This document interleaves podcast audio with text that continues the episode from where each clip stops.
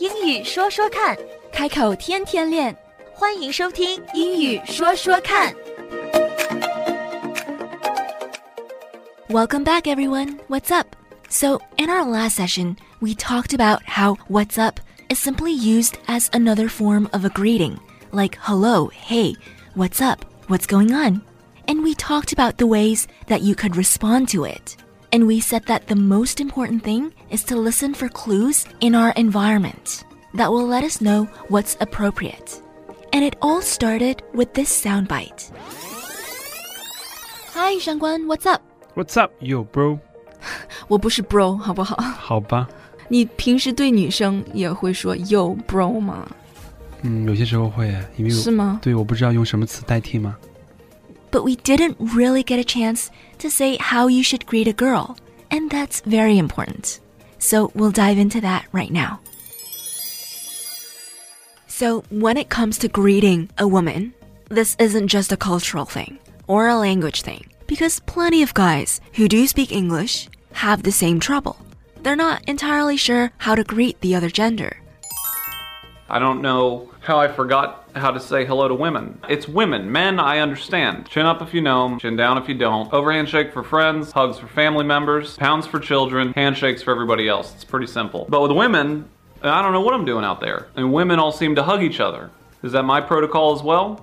Hugging? I don't know if I'm comfortable with that. There you have it. You can speak English perfectly well and still not know how best to approach someone. 其实打招呼是门情商的学问。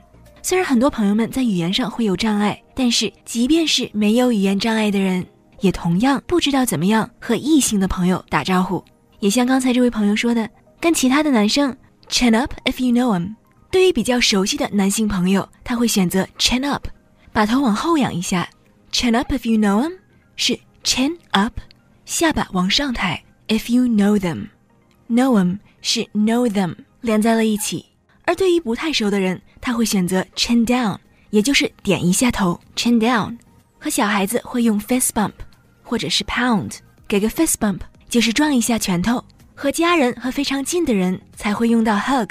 可是他也观察到了很多女生喜欢拥抱对方，可是他也说了，作为一位男士也不太方便直接去 hug 异性的朋友。所以到底怎么样打招呼最好呢？Just like how we responded to what's up, here we have to consider a lot of different factors, big environment factors and small circle factors.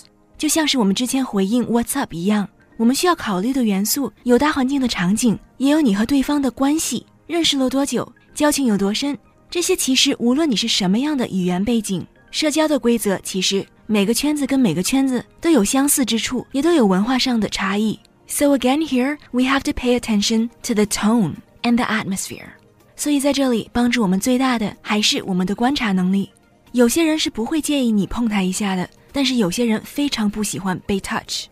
有些人对性格非常开朗的自来熟没有什么太多的看法，但是有些人对这样的态度会感到非常的反感。So there really isn't a right answer or a standard answer. We simply have to take our cues from the other person. But this much I will say. Greetings between girls often tend to be a lot more closer than they are with the opposite gender. 女生们之间的招呼通常会比和异性朋友的招呼要更亲密一点。比如说，称对方为 pretty lady 或者是 lady。Hey lady, hey pretty lady, hey pretty girl. These are all okay when it comes from another girl, but it's not that appropriate in a professional environment. Similarly, in a casual environment, we can also hear, Hey beautiful, hey gorgeous.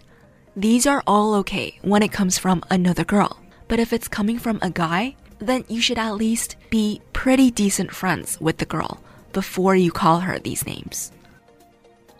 所以，如果是男生的话，和一个还不太熟的女生打招呼，最好还是保持一个尊重和诚恳的态度。Respect and sincerity go a long way. Being respectful is so much better than trying to be close or trying to be cool. Sometimes you'll even hear, "Hey boo," "Hey babe." Boo and babe 这些其实也都是一些比较亲密的称呼，可以叫闺蜜，可是普通的同事或者是同学一般不会这样说。And on this note, I should also say, sometimes we'll hear, hey hun, which is short for honey. But again, between girls, it carries one tone. Guys usually don't call girls honey unless that's his girlfriend. Also, you might hear this from an older generation to a younger generation as a form of endearment. But again, this is all not appropriate at work.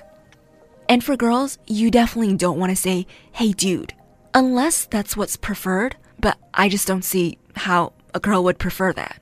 And you probably shouldn't call them bro either. Calling someone bro or sis is really, really close. 如果你称对方为 bro 或者是 sis，其实这是一个非常近的这么一个关系。有的时候我们会听到身边的人说 “Hey fam”，fam 是 F A M，Hey fam，其实也是在形容关系非常非常近、非常非常好的朋友们。But as always, greetings change with and are shaped by social norms, and that changes everywhere you go.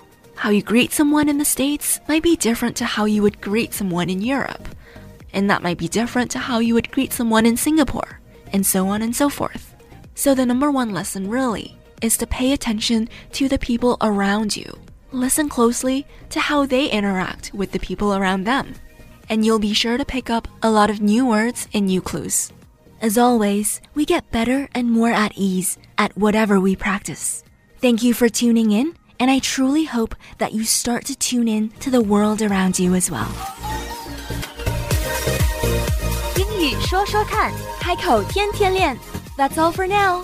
今天的节目就到这儿，我们下期节目再会，Don't forget to practice. 不要忘记练习呀。拜拜。拜拜。